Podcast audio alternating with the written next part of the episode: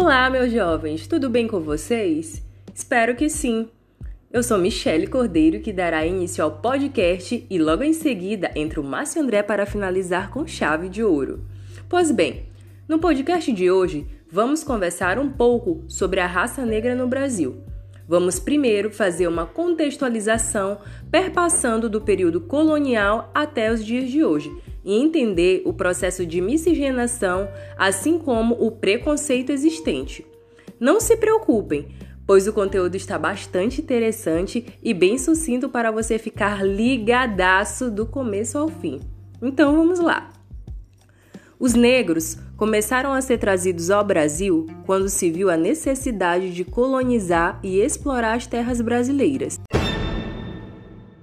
Isso começou em 1500, logo após a descoberta das terras brasileiras e a constatação que a mão de obra indígena não era tão vantajosa. Sendo assim, os navios e mais navios negreiros foram chegando como mão de obra escrava para ocuparem, em princípio, as grandes fazendas produtoras de cana-de-açúcar.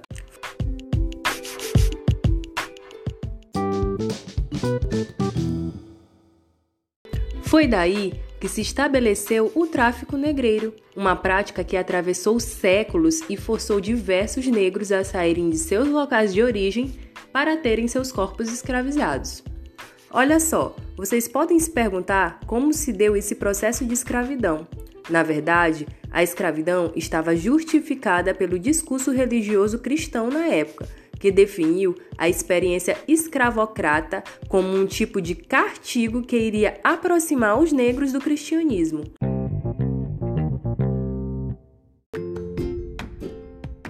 Os negros no período colonial trabalhavam numa logística de abuso e violência, tanto que as expectativas de vida eram muito baixas comparadas aos brancos. Mas não foi só na agricultura que a mão de obra escrava se fez presente.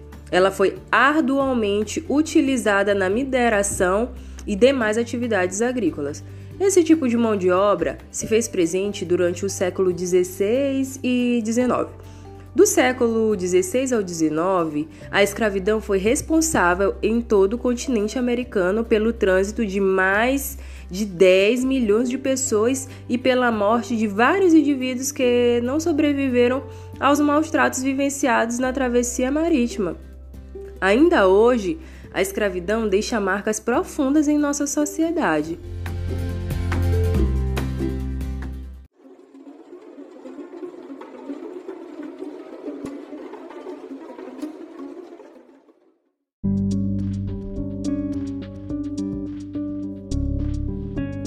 Entre estas, destacamos o racismo como a mais evidente. A partir dessa nossa rápida conversa, entrego para o Márcio que irá discorrer brevemente sobre o racismo nos dias de hoje, que nada mais é resquícios vindo desde o período colonial que, infelizmente, se faz presente nos dias atuais. Tudo bem, Márcio?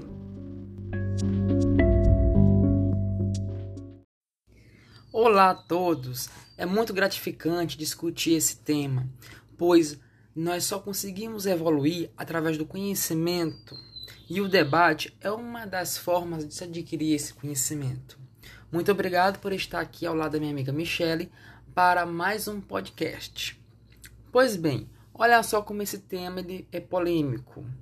Podemos tocar no assunto sobre a lei, da, a, lei sobre a abolição da escravatura. Por exemplo, Será que a princesa Isabel assinou o documento libertando todos os escravos por decisão própria ou porque se sentiu impressionada? Pois bem, polêmica à parte. Agora vamos ao que nos interessa.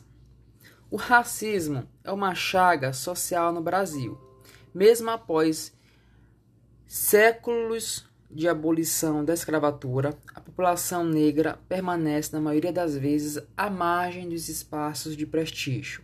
A relação de exclusão com base na cor da pele está presente nos ambientes de trabalho, nas universidades, nos hábitos cotidianos.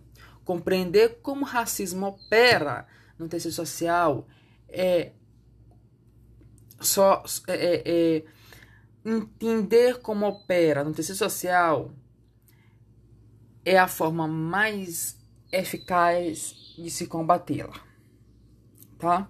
O Brasil, ele foi, se vocês não têm conhecimento, o Brasil foi a última nação ocidental a conceder liberdade aos escravos através da Lei Áurea de, de 1888.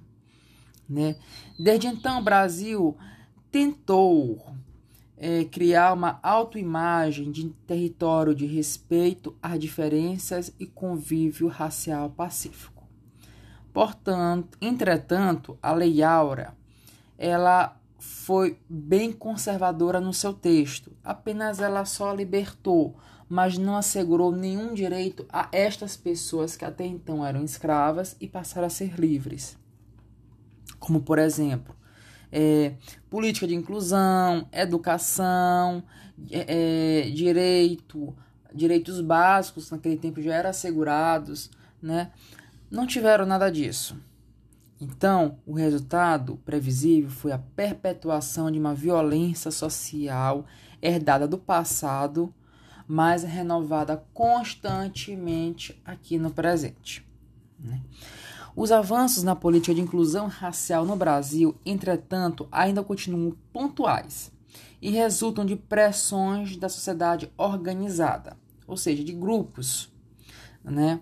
O Brasil permanece ser uma política de Estado coordenada, ampla, que ultrapasse as esferas do governo e esteja presente em diferentes pastas, como o Ministério da Justiça, com políticas mais precisas de ressocialização da população carcerária, porque é sabido que a população carcerária, carcerária desculpa, na sua maioria é negra. E isso é um dado exorbitante porque é o reflexo do nosso Brasil, dos nossos Brasis, né? Outro exemplo seria no Ministério da Educação, com ações sistemáticas de conscientização em eventos e materiais didáticos. Só assim, ultrapassando ações pontuais, será possível minimizar de forma mais efetiva o abismo racial que ainda assola o nosso país. Portanto, minha, meus colegas, é, eu espero que vocês tenham gostado dessa nossa, nossa breve é, nosso breve debate, nossa breve explanação. É, espero que estejam todos bem, se cuidem e até a próxima.